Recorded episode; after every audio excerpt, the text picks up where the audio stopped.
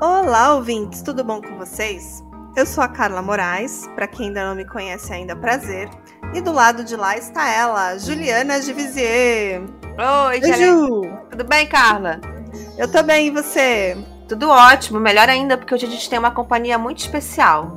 E quem vai beber um drink com a gente hoje e fazer um brinde do lado de lá é a nossa ouvinte Niedia, que já é uma frequentadora habitual aqui do nosso drinkzinho. Tudo bom, Niedia? Oi meninas, tudo bem? E vocês como é que estão? Tudo bem? Oi de novo, né? Porque já é, é a segunda participação dela aqui. E já é frequentadora, né? Acho que hoje eu vou sentir mais à vontade para gravação do que da primeira vez. ah, sim. Vai ficando mais fácil com o passar do tempo, né? E eu trouxe a Nied aqui porque desde aquela gravação que a gente fez junto, que foi um caso muito legal, né, da grávida de Tauba, Texas. Quem não ouviu ainda tem que ouvir. Babadeiro aquele caso. É o Taylor Parker, episódio 100. Isso mesmo. Apelidado de grávida de Tauba, Texas. Adoro. e desde aquela época, eu tava com esse caso na cabeça. Porque a Niedia, todo mundo já sabe, a gente já falou da outra vez, ela mora na Nova Zelândia. Ela é uma brasileira que mora lá. E tem um caso famoso lá, que já virou até filme aí, um caso de um crime real. E eu falei, ninguém melhor que ela para participar do episódio de hoje, né? Então você está preparada, Nédia? Ah, espero que sim. então vamos lá pro caso de hoje, Ju. Vamos, e eu tô sabendo que a Niedia fez suas próprias pesquisas sobre esse caso e ela tem várias uhum. informações legais para trazer pra gente. Então, esse caso é lá do início da década de 50 e a gente vai contar a história de duas adolescentes de Christchurch, na Nova Zelândia. Você conhece esse, essa região, esse local, Niedia? Sim, essa é a maior cidade da Ilha Sul da Nova Zelândia. Ela fica sete hum. horas da onde eu moro. Eu tive lá uma vez. É o lugar hum. mais próximo, assim, com as praias do Brasil que eu já tive aqui. que Olha. tu vai, assim, ter aquela areia da praia, o mar. Normalmente a praia aqui não é assim. E uhum. eu adorei ir lá. A gente até planeja, assim, quando a gente sair da onde a gente mora aqui, morar nessa cidade, porque é muito, muito assim, verão. Apesar de ser frio, que é na Ilha Sul, uhum. mas é mais quente que aqui onde a gente mora. Entendi. Bom, então a gente vai contar a história hoje da Pauline Parker e da Juliet Hume, que se conheceram e a amizade delas cresceu ali bem rapidamente, porque elas tinham várias coisas em comuns, também um histórico ali de problemas de saúde ali durante a infância. E por essas e outras, elas passavam muito tempo juntas, tá? Elas eram meninas que não tinham muitos amigos, não tinham outros amigos, né? Ao contrário ali de amizades mais saudáveis, o relacionamento entre elas era meio assim obsessivo, né? Elas pareciam meio codependentes uma da outra e tudo teria começado a desandar. Então eu vou contar um pouco a história dessas duas adolescentes. Você pode ler pra gente, Ju? Sim. É, nascida em 26 de maio de 1938, Pauline Parker era a segunda filha de Herbert e Honora Harper. Aos 5 anos de idade, ela foi hospitalizada com osteomielite, uma infecção incapacitante da medula óssea, e, embora ela tenha sobrevivido aos tratamentos dolorosos, ela sofreu dor crônica nas pernas durante toda a sua juventude, o que a dispensou das atividades físicas da escola. Ela tinha interesse em arte e escrita e mostrou talento esculpindo com argila. Embora não fosse uma família muito religiosa, Pauline e sua irmã Wendy passavam algum tempo frequentando a igreja metodista e muitas vezes iam em passeios organizados pela igreja. Quando ela foi estudar na escola de Christchurch High School, que era uma escola religiosa só para garotas, ela é... conheceu essa Oi? escola existe até hoje e aqui é muito comum escola só para garotas e só para garotos até hoje aqui. Olha, interessante. Eu não sabia, porque realmente é uma coisa que antigamente tinha, mas eu não sabia que na cultura da Nova Zelândia isso ainda era usual. Interessante. É, aqui, né? aqui, assim, é, o pessoal da super, super elite só estuda escola assim. É super chique uhum. estudar. uma escola só para garotas. E, e tem pra, só para garotos também, é. Hum, interessante. É, e foi lá nessa escola, né, que, que a Pauline conheceu a Juliet Hume e formou essa amizade que mudaria radicalmente o curso das suas vidas. E a Juliet, ela era alguns meses mais nova que a Pauline, mas elas estavam no mesmo ano na escola. E elas tinham outras coisas em comum, claro, mas como eu falei, um dos fatos principais era que ambas tiveram sérios problemas de saúde na infância. A Juliet, ela nasceu na Inglaterra e ela tinha sido hospitalizada com tuberculose quando ela era criança. Ela também foi enviada para viver na África do Sul e também no Caribe, na esperança de que os climas mais quentes fossem benéficos para sua saúde. E quando ela tinha 13 anos, o seu pai, o Henry, foi nomeado reitor da Universidade de Canterbury. E a família se mudou para Christchurch, na Nova Zelândia, e foi lá que as duas se conheceram. Essa, eu estava procurando sobre essa universidade, ela fica tipo no centro ali da cidade, pelo que eu percebi. E eu achava até que era tipo alguma cidade do lado, assim, mas não, é dentro da própria cidade de Christchurch mesmo. Entendi. É a universidade pública, igual aqui no Brasil, que tem as universidades públicas ou não? Só uma curiosidade. Ah, normalmente as universidades aqui são pagas, não tem universidade pública. É tipo assim, ela é meia pública, meia particular, tu paga uma taxa anual, uma coisa assim. Ah, sim. Uhum. Interessante. Bom, e a amizade entre as duas inicialmente parecia um pouco improvável, né? Porque as duas eram de origens completamente diferentes. A Juliet nasceu na Grã-Bretanha e tinha migrado do Reino Unido para Christchurch quando seu pai, que era um físico renomado, o Dr. Henry Hame, conseguiu um emprego como reitor da principal universidade da região na época. E ela morava também com a sua família numa casa bastante grandiosa. Já Pauline era fruto dessa relação da Honora com o Herbert Hyper, e apesar da filha, é, o casal nunca chegou a selar a união oficialmente, eles nunca foram casados.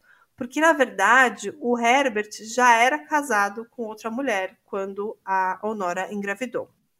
E eles também pertenciam a uma classe trabalhadora. E a casa da Pauline era no centro da cidade e também funcionava como uma pensão que era administrada pela sua mãe, pela Nora, e o seu pai trabalhava numa peixaria. Então, assim, é, eles tinham uma vida muito mais simples em relação a Juliet, que era filha de um reitor de universidade, que morava numa mansão, ela morava numa casa super simples, né? E ela, a Pauline, nasceu de um, de um homem que era casado, mas a mãe parece que ainda continuou esse relacionamento com o Herbert, ainda teve mais uma segunda filha, uma filha mais nova, né? E mesmo aí com essa diferença de classes sociais, a Pauline e a Juliet logo se tornaram inseparáveis. E as duas eram muito assim curiosas, muito meninas muito com uma imaginação muito fértil, e elas começaram a criar ali um mundo de fantasia entre elas, né? Elas viviam inventando histórias, elas tinham codinomes entre elas, elas se renomearam de Gina e Débora e viviam fazendo planos de uma vida de fama, vida de fortuna, queriam ser atrizes nos Estados Unidos, queriam escrever livros e viver como artistas famosas. Acho que é o sonho de muito adolescente, né? A gente fantasia muito e com elas não era diferente, né? Uma curiosidade, não sei se você, não sei se você falou e eu perdi, qualquer coisa corta. Como elas se conheceram, já que, ela, já que elas tinham essa diferença de classe social? Elas eram amigas? Elas estudaram na mesma escola.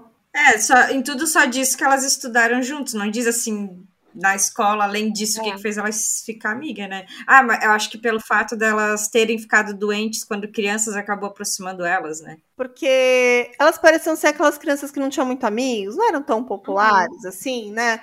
Mas elas é. tinham esse histórico de saúde, elas eram as duas muito assim curiosas, muito sonhadoras, e aí a amizade acabou florescendo, né? No começo, a família das duas estava bastante satisfeita com essa amizade. Pareciam que as duas eram grandes amigas, estava tudo bem, mas logo as famílias começaram a ficar um pouco preocupadas e a gente já vai chegar lá, tá? Nessa época que a gente está falando, a Juliet Home tinha 15 anos e a Pauline Parker tinha 16. Então, teve uma época que a saúde da Juliet ficou um pouco mais fragilizada e ela foi hospitalizada com tuberculose novamente.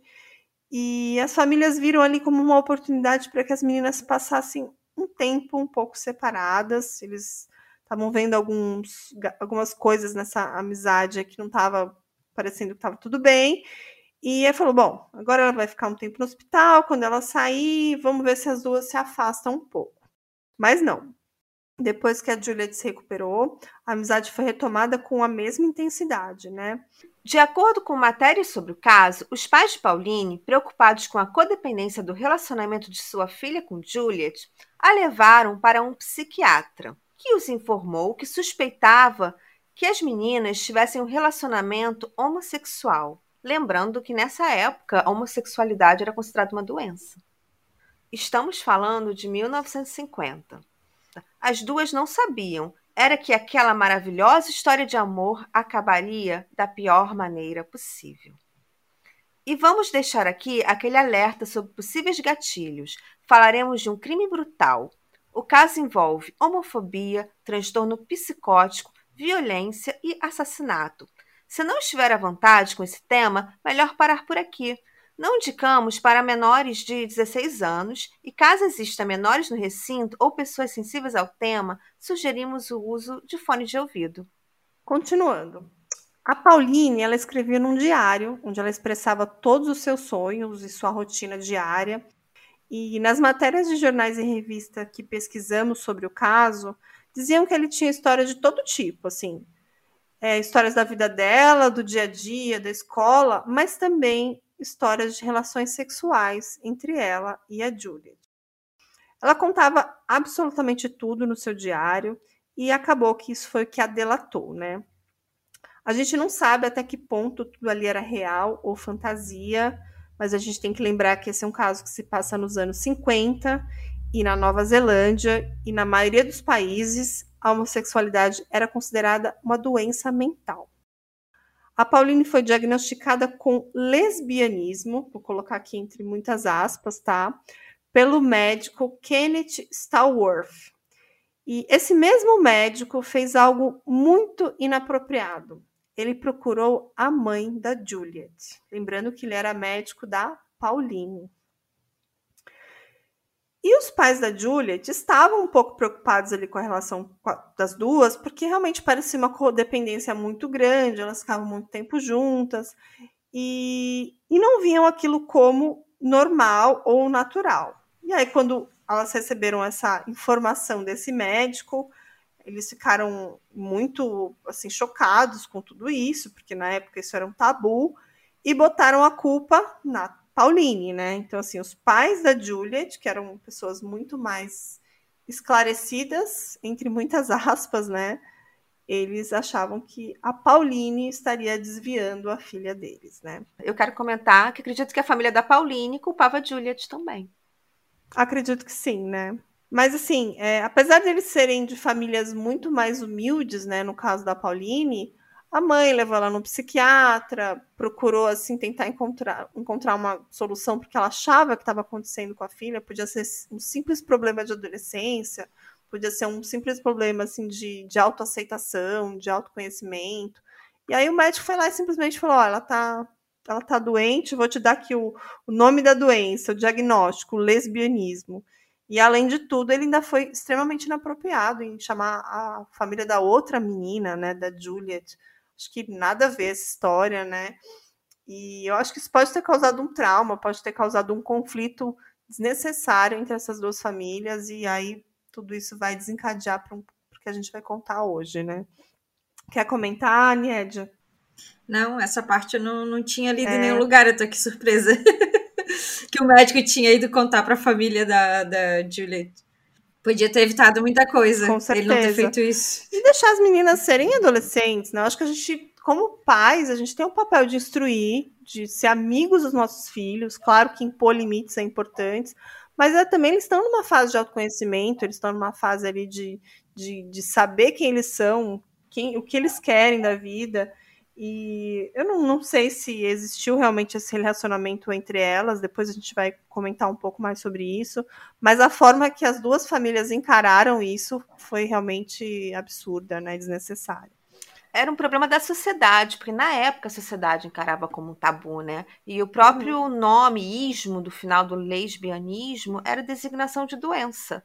Então, na época, quando o médico comunicou, para ele, ele estava fazendo a coisa certa. Ele estava comunicando para a família uma doença. Hoje, a gente olhando em retrospectiva, a gente sabe que isso é completamente absurdo. Sim. Eu não sei se vocês vão falar isso depois, mas é, tem uma. É, uma delas depois, falo, pouco tempo atrás, falou que elas não tinham uhum. nada de relação, nem nada disso, né? Foi só porque as duas eram muito amigas e foram vistas assim pela sociedade. Claro, uma, talvez uma delas até tinha algum desejo que escrevia no uhum. caderno, tudo, mas elas nunca tiveram nada em fato. Sim, a gente vai chegar a falar sobre isso no final, mas é bom você citar que uma das duas, depois a gente vai dizer quem, ela realmente negou que existia uma relação entre elas, tá? Nessa mesma época de todo esse conflito, que o médico foi falar com a família da Julia e tudo mais, a, a Juliet e a Pauline também descobriram que a mãe da Juliet estava tendo um caso, um caso extraconjugal, com um inquilino que morava no fundo da casa deles, que era Walter Perry. E claro que naquela família começou a ter mais um conflito, né? Muita, um, um conflito ali no relacionamento da mãe da, da Juliet, claro, porque a, a filha descobriu que ela estava tendo um caso, isso também acabou gerando muita revolta na filha, na Juliet. E os pais dela acabaram se separando, e foi ali que começou a primeira tentativa de separação definitiva das duas, né? Os pais da Juliette iam se separar, então eles falaram: bom, vamos aproveitar que eu vou. A gente vai morar longe, então vamos deixar a Juliette e a Pauline também separadas, né? O pai da Pauline, o Henry, ele decidiu renunciar ao seu cargo de reitor e ele planejava então voltar lá para a Inglaterra. E assim ficou decidido que a Juliet Hume, ela ia ser enviada para viver com os parentes dela lá na África do Sul. Na verdade, era uma tia com quem ela já tinha morado, que era irmã do Henry, então ela ia morar lá na África do Sul, como uma maneira também de preservar a sua saúde, porque ela já tinha morado lá, num tratamento que ela fez antes para tuberculose. Então, ele mandaria ela para lá de novo, ela ia ficar longe da Pauline, tudo ia ficar bem, né? É, eu estava lendo sobre o pai dela, né? E ele ele foi na Inglaterra, ele criou uma bomba de hidrogênio da Inglaterra, foi uma coisa assim. E também ele já tinha se planejado ir para voltar para a Inglaterra dia 1 de janeiro do próximo ano, porque ele teve vários problemas uhum. com pessoas que trabalhavam com ele que eu li foi questão assim meio de fofoca, de fazer isso, faz aquilo, e aí ele já não tava ninguém gostando dele, ele já tinha pedido a demissão, só que ele teve que adiantar, né? Interessante, esses detalhes da, da vida dele eu realmente não tinha, não tinha pesquisado, mas interessante. Deixa eu comentar uma coisa, Carla, que eu ia comentar sobre o que você falou. É porque nessa época não havia tratamento para tuberculose. É, só o único tratamento possível era mandar a pessoa para um local mais quente porque o sol ajudava a pessoa a combater a, a doença, né? Porque a tuberculose ela, ela se prolifera mais em ambientes fechados, em ambientes úmidos. Então, como não havia medicamentos eficazes, eles mandavam a pessoa para um lugar de calor, um lugar mais quente que eles pudessem. Eu me pergunto por que, que eles eram para Nova Zelândia se ela não podia estar em lugar frio. Exatamente. eu fiquei me perguntando ontem quando eu estava pesquisando, por que, que é extremamente frio, no inverno faz menos 10 graus às vezes. Mas acho que naquela época receber o convite de ser reitor de uma universidade já era muito bacana, ainda é, claro. Acho que devia ser um emprego muito bom para ele negar, né? Uhum. E é. assim, é, essa história de delas se separarem, da, dela ir morar na África do Sul, claro que não foi aceito muito bem pelas meninas, né? E aí a Pauline teve uma ideia. Ela insistiu com os pais que ela queria mudar, que ela queria acompanhar a Juliet na mudança. Já que a Juliet vai morar na África do Sul para cuidar da saúde dela, eu vou também. Foi o que a Pauline fez. Ela queria fazer isso sem a permissão da mãe e começou a insistir nessa ideia. E elas começaram a perceber que cada vez estava chegando mais perto a hora da Juliette ir embora, elas iam ser separadas definitivamente, começaram a ficar em pânico com essa decisão, né? É, elas tentaram mais uma vez conversar com seus pais, pedindo para que a Pauline pudesse se mudar com a Juliet. Claro que eles disseram que não, né? Tanto os pais da Juliet quanto os pais da Pauline disseram que não, que hum, categoricamente isso não faria, faria o menor sentido, recusaram isso. E com isso, a única solução encontrada pela dupla seria o assassinato da Honora, da mãe da Pauline, e uma fuga para os Estados Unidos. Olha que loucura. ela tinha planos de mudar para os Estados Unidos, queriam publicar textos, é, escrever livros, viver da sua arte lá nos Estados Unidos. E elas escreveram tudo isso. Na verdade, quem escreveu isso foi a Pauline no seu próprio diário, dizendo assim: olha, não vai ter jeito, a gente vai ter que matar minha mãe e a gente vai embora para os Estados Unidos, porque estão querendo mandar a Juliette embora lá para a África do Sul, e eu não vou aceitar isso. Então, assim, tudo estava escrito no diário da Pauline. Nesse mesmo diário estava escrito que o único obstáculo entre ela e a Juliet era a Honora Parker, a sua mãe, e que por isso ela decidiu matá-la. As meninas começaram a planejar o assassinato de Honora no início de junho de 1954. Em 22 de junho, Honora levou Pauline e Juliet para Victoria Park. As duas insistiram no passeio com a justificativa que seria um tipo de despedida, já que em breve elas seriam separadas. As três tomaram chá num quiosque e depois partiram para uma caminhada. Depois de passear por uma passarela isolada, as meninas usaram um tijolo para espancar fatalmente Honora. Elas correram de volta para o quiosque de chá, coberto de sangue, e gritaram por ajuda, alegando que Honora caiu. A polícia foi chamada e Honora foi encontrada em péssimo estado pelo caminho. A polícia estava desconfiada desde o início, já que os ferimentos de Honora não pareciam indicar uma queda. Depois descobriram mais sobre o crime. Em um lugar solitário do parque, Juliet jogou uma pedra ornamentada no chão, fazendo com que a senhora Parker se agachasse para pegá-la. Eu não entendi muito bem quando li isso das matérias. Não sei se era uma pedra colorida ou diferente, mas era algo que chamou a atenção. Nesse momento, Pauline havia planejado golpear sua mãe com metade de um tijolo envolto em uma meia calça, usando isso como arma. As garotas acharam que isso seria o suficiente para matá-la. Entretanto, foram necessários 45 golpes de ambas para finalmente apagar a Honora Parker. A brutalidade do crime contribuiu para sua notoriedade. Honória chegou a receber atendimento médico, mas morreu no dia seguinte. Ambas as meninas finalmente fizeram confissões completas, admitindo que ambas haviam espancado Honora com um tijolo. Naquela noite, a polícia encontrou o diário de Pauline. Lá ele expressava seu desejo de viver com seu amor nos Estados Unidos, escrevendo histórias, sendo as duas escritoras. No dia seguinte, as adolescentes foram presas por assassinato. Os advogados das duas tentaram dizer que elas eram culpadas por motivo de insanidade e que não tinham a ideia do que elas fizeram, que elas fizeram era errado, né? E alguns psiquiatras foram usados na defesa, alegando que a dupla estava delirando devido à homossexualidade. E graças a alegações como essas, o julgamento foi um caso muito sensacionalista, né? Porque imagina, já é uma história sensacionalista de uma menina que mata a mãe para viver um amor. Então, assim, estava em todas as manchetes e tudo mais. E ainda mais quando os psiquiatras começaram a usar isso como defesa, né, ao delírio devido à homossexualidade, então esse caso estampou todas as manchetes na época, né. Mas o júri rejeitou essa defesa, rejeitou essa alegação da defesa de que elas eram loucas e no dia 28 de agosto elas foram condenadas por assassinato. Elas eram muito novas na época para serem submetidas à pena de morte, que naquela época existia essa pena na Nova Zelândia. Então elas foram sentenciadas e condenadas a permanecerem presas a critério do Ministério da Justiça lá da época. Mas elas foram libertadas separadamente cinco anos depois e foi falado que uma das condições para a libertação das duas é que elas jamais voltariam a se ver ou se comunicar. Essa era uma condição. Mas isso também foi desmentido posteriormente, falando que isso nunca existiu, que elas não poderiam mais se ver, que elas cumpririam, cumpririam a pena e estava tudo bem. Mas em todos os jornais que você lê sobre esse caso, da época, né, fala isso. Ah, a única condição é que elas não se vejam mais. Eu acho que isso dava um sensacionalismo a mais para o caso, né? Por conta da história da homossexualidade e tudo mais, né? Sim.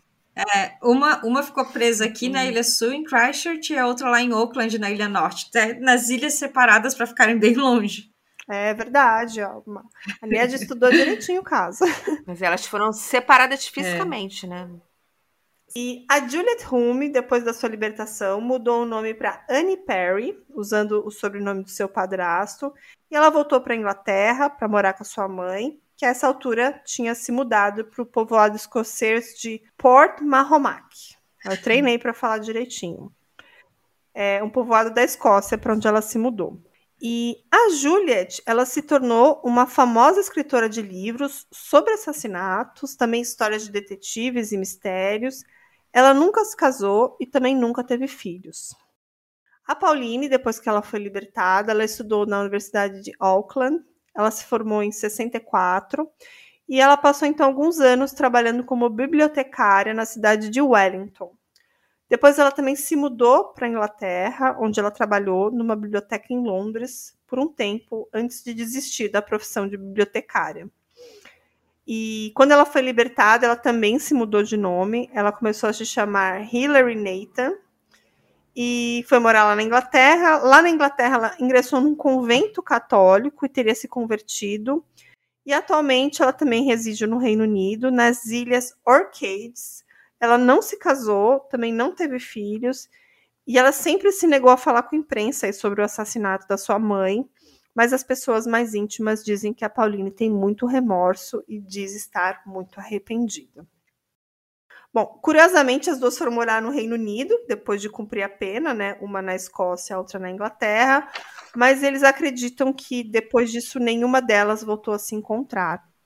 É, é, tá. Que ela foi para Que ela ficou reclusa, que ela, essa religião que ela entrou, eles não têm contato com TV, com rádio, com nada do mundo exterior, né? Ela meio que se ficou reclusa pelo arrependimento do que fez com a mãe.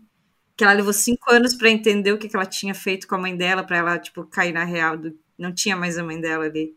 Eu achei isso assim, meu Deus, cinco anos, nossa. Uhum. Foi tipo o tempo que ela levou para sair da prisão. Certo? Quando saiu da prisão, que ela viu que não tinha mãe, que caiu a realidade, assim, não tenho mais. Olha o que eu fiz. E tudo leva a crer que foi a Pauline mesmo que, que teve essa ideia, né? Ela escreveu nos seus diários, ela meio que fez essa essa trap ali, essa armadilha para a mãe, né? Levando essa para esse passeio. E de certa forma ela foi ali a, a mentora uhum. do crime, né? Acho que a Juliet ela ela aceitou, ela concordou em participar, mas tudo leva a crer que a Pauline foi quem idealizou isso, né? no diário dela, ela escreveu o dia do evento feliz, no, no dia que ela ia matar a mãe dela. E a, e a Juliet, depois, ela entrevista, falou que se ela não tivesse ido junto, a Pauline ia fazer de qualquer forma, ela estando lá ou não, ela ia fazer, o, ia assassinar a mãe. Sim, exatamente. Ó, a Nied estudou direitinho o caso. Bom, e esse caso teve muita notoriedade, muita repercussão, claro, né?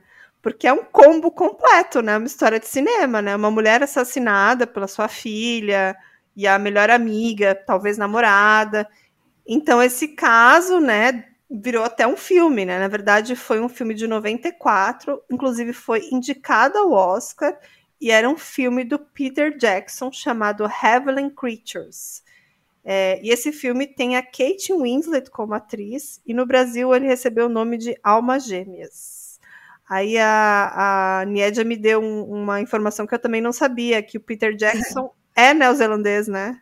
Sim, por isso que o Senhor dos Anéis foi gravado aqui, né? Ele é o diretor de Senhor dos Anéis. As paisagens uhum. maravilhosas, né, do Senhor dos Anéis.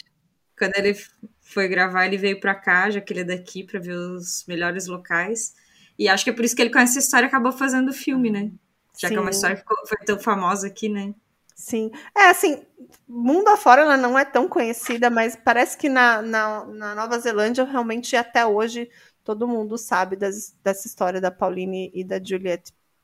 Aqui na Nova Zelândia tem um site do governo que conta os crimes que já aconteceram aqui, os principais crimes, e essa história tá lá nesse site.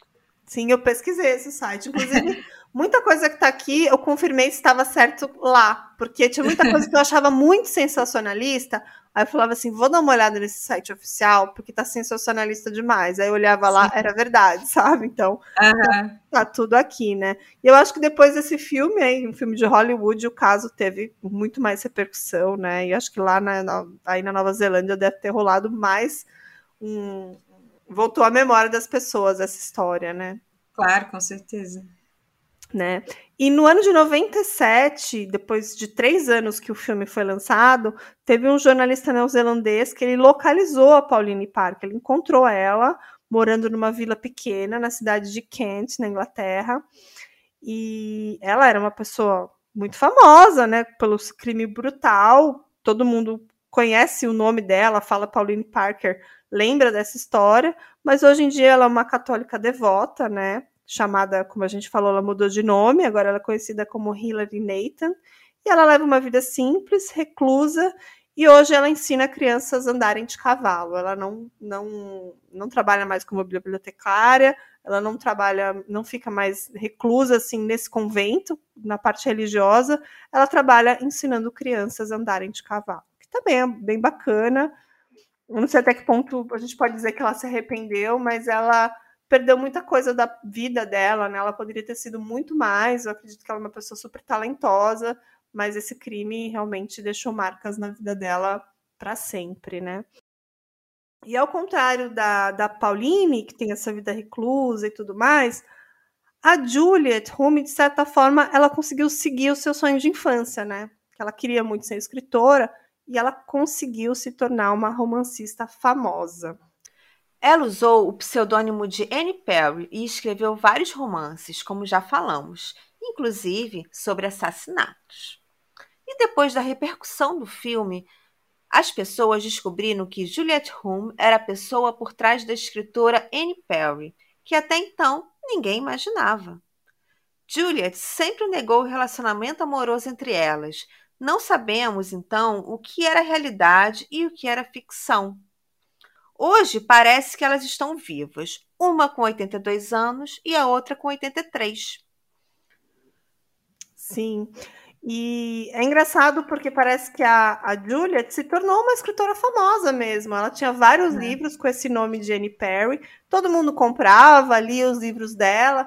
E só em 97 que descobriram que a Juliet Hume era a pessoa por trás daquele pseudônimo Annie Perry. E aí foi um é. novo boom na mídia, né? Uma loucura isso, né? Ela vendeu mais de 20 milhões de cópias de livros, pensa?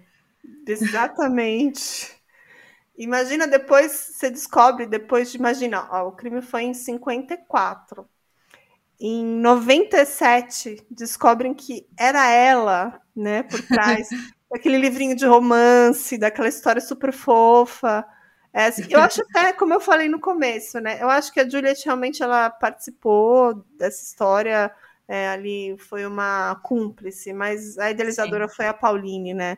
Mas, mas ela cumpriu, cumpriu pena também por esse crime. Então, assim, eu, eu pesquisei ela no Facebook, eu achei a página dela, ela vendendo ah, os é? livros dela. Tem postagem de um, dois dias atrás dos, do livro dela de Natal que ela ia lançar.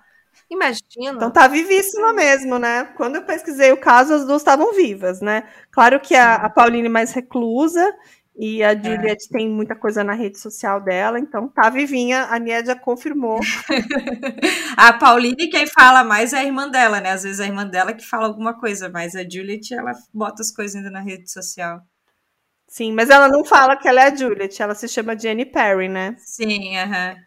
Eu acredito que ela vendeu até mais livros depois que descobriram a verdadeira identidade dela, não? Hum, é. Pode ser. Aham. É, exatamente. Ela deve ter tido um boom de vendas. Esses 20 milhões aí, não duvido que tenha sido depois de que ela foi revelou sua verdadeira identidade ao mundo.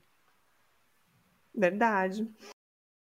E assim, é, quando se fala desse caso, ele sempre se associa a folie de, que em francês é que, que é francês, mas significa em português loucura 2, né?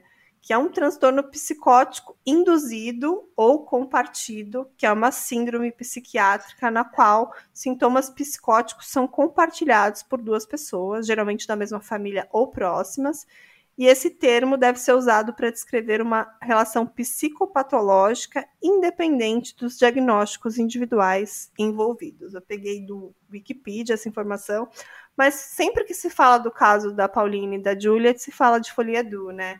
Que tipo elas viviam ali numa coisa imaginária, que se ela se a Pauline matasse a mãe, tudo ia dar certo, ela ia ficar com a Juliet, elas iam viver nos Estados Unidos, iam ser atrizes famosas.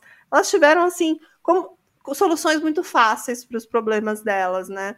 Então, meio que uma, um transtorno ali que elas viviam juntas, essa ilusão, e, claro, se tornou uma psicopatia, né? Tem um livro sobre essa história que eu consultei, e para quem tem o Kindle, eu sou assinante da Amazon Prime, então tenho acesso. Tem um livro lá que se chama Let's Murder Mother, e é um livro que vocês podem baixar gratuitamente, quem tem o Kindle ilimitado. Ele é daqueles Boost Top Readers, que são aqueles livrinhos de bolso pequenininho, mas tem bastante informação que eu tirei de lá sobre o caso de hoje, né? É, e da outra vez que a gente conversou, e a Nied, a gente falou de pena de morte na Nova Zelândia, né? Não sei se a Nied lembra, lembra? Lembra, lembra, aham.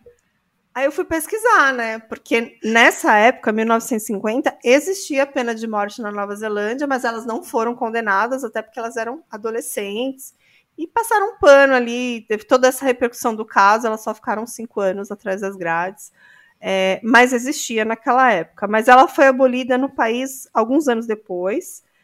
A última execução na Nova Zelândia aconteceu há 65 anos. E a pena de morte foi abolida completamente em 89. Eu sei que a Ju adora esses assuntos, né? Quem ouve assim, parece que eu sou a favor da pena de morte, mas não, gente, eu sou contra. Tudo que tem pena de morte, é, eu falo, é especialidade. É porque é, são os piores crimes, são os mais cruéis, então chamam a minha atenção. Sim. Eu acho que elas, se elas fossem um pouquinho mais velhas, se elas fossem maiores de idade, acho que elas teriam sido condenadas apenas de ah, morte. provavelmente sim. Também acho. Provavelmente. Né? Não, eu acho que eu, eu anotei aqui que o, o pai da Juliet, assim que aconteceu o crime, né? Ele pegou o, o filho dele, o irmão dela, e aí, tipo assim, era para ele ir embora só em janeiro, era porque foi em. Foi em junho que aconteceu, né? Uhum. Final de junho, começo de julho, ele já estava embarcando no navio de volta para Londres e, tipo, muita gente condenou ele na época por abandonar a filha, por não estar tá ali para ajudar, né? Depois do que Uhum. aconteceu. Mas Sim. ele disse que ele preferiu pegar o filho e ir embora para proteger o filho do que tudo que estava acontecendo, do que Sim. ficar, pra, que já tinha a mãe dela aqui para proteger ela, no caso. Sim, e eles também não eram de lá, né? Então, assim, eu até entendo a, a situação dele, né? Porque a filha já estava condenada, não tinha muito o que fazer pela filha, eu acho, né? Ela É, isso pagou. foi antes dela ser condenada, antes, assim que descobriram, né, que foram elas, ele pegou o filho e foi embora. Uhum. Eu entendo também. É, eu entendo, não sei, assim. Não, não que a atitude dele foi louvável, mas eu acho que de- devido às circunstâncias, era uma saída que ele teve que protegia ele e o filho de certa forma, né? Talvez a. Porque realmente a, a mídia foi muito sensacionalista com, com esse caso, né? Então, assim, era o tempo todo imagens, era o tempo todo tentando entrevista, todos os jornais cobriam o caso. E eu acho que em outros países nem teve tanta repercussão, então assim, ele foi embora e ficou um pouco mais tranquilo, né? É, aqui também qualquer caso vira super notícia, né? Uhum. Também que é o país. Aqui na minha cidade, assim que a gente chegou, teve um assalto, o cara com uma faca na mão. Uhum. E, tipo, meu Deus, foi a notícia, assim, no país todo. Né? Porque não acontece tanta coisa, assim, aqui. Não, né? Aqui deve ter uma meia dúzia só no meu bairro, então. Sim. Tá, bom, eu, eu, como eu falei, as minhas fontes, eu usei o New Zealand History Online, que é esse site oficial da Nova Zelândia, também o NZ History, também usei o livro, que é esse livro que se chama Let's Murder Mother, e também usei um vídeo no YouTube, que agora eu não me recordo, mas era um vídeo também do governo da Nova Zelândia, um, um vídeo oficial, como a, a Niedia falou, né? E, e é um caso assim, não é um caso que teve tanta repercussão aqui, é um caso, infelizmente, que, que as duas mataram a mãe, mas todo esse fato de, de um médico falar que elas eram lésbicas, irem lá totalmente contra o protocolo que a gente pensa de hoje em dia, de atualmente, isso provavelmente é, ele seria até julgado por isso, eu acho, mas naquela época isso não aconteceu. Ele, ele foi dito como o herói da história, né? O, o psiquiatra. E hoje em dia ele seria condenado pela atitude dele, eu acredito eu. Eu acho né? que na época ele só seguiu o protocolo médico, as diretrizes clínicas da época.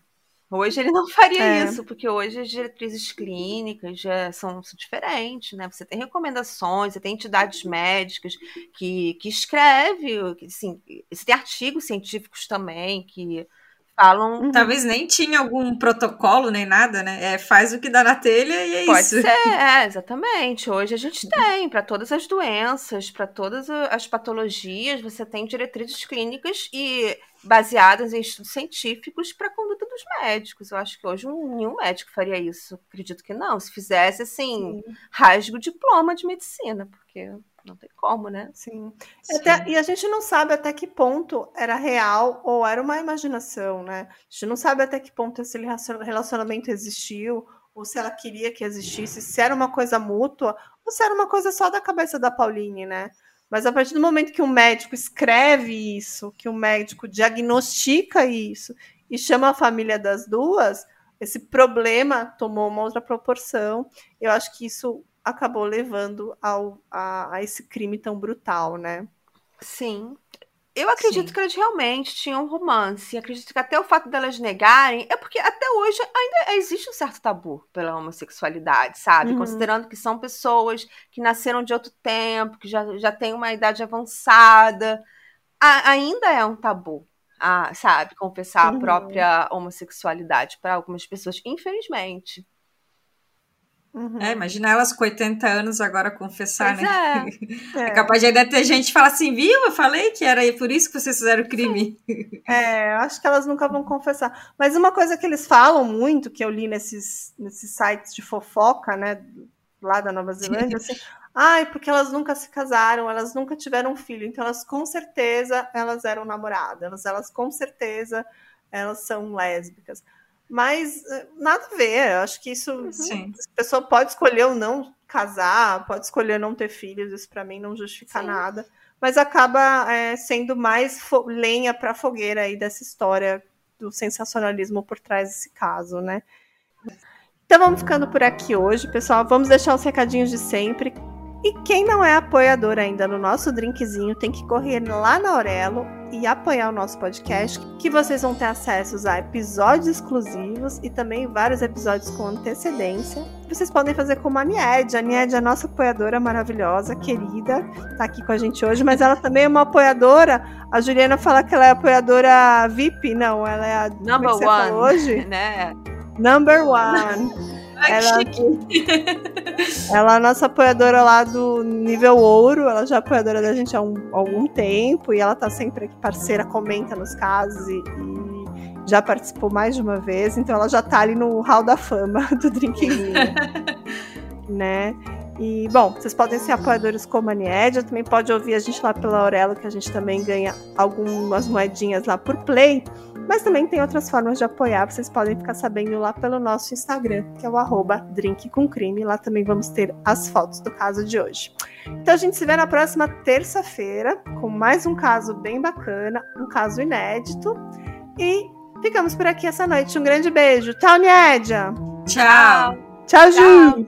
Tchau! A gente adorei. Gostou, se divertiu, é isso que importa, né?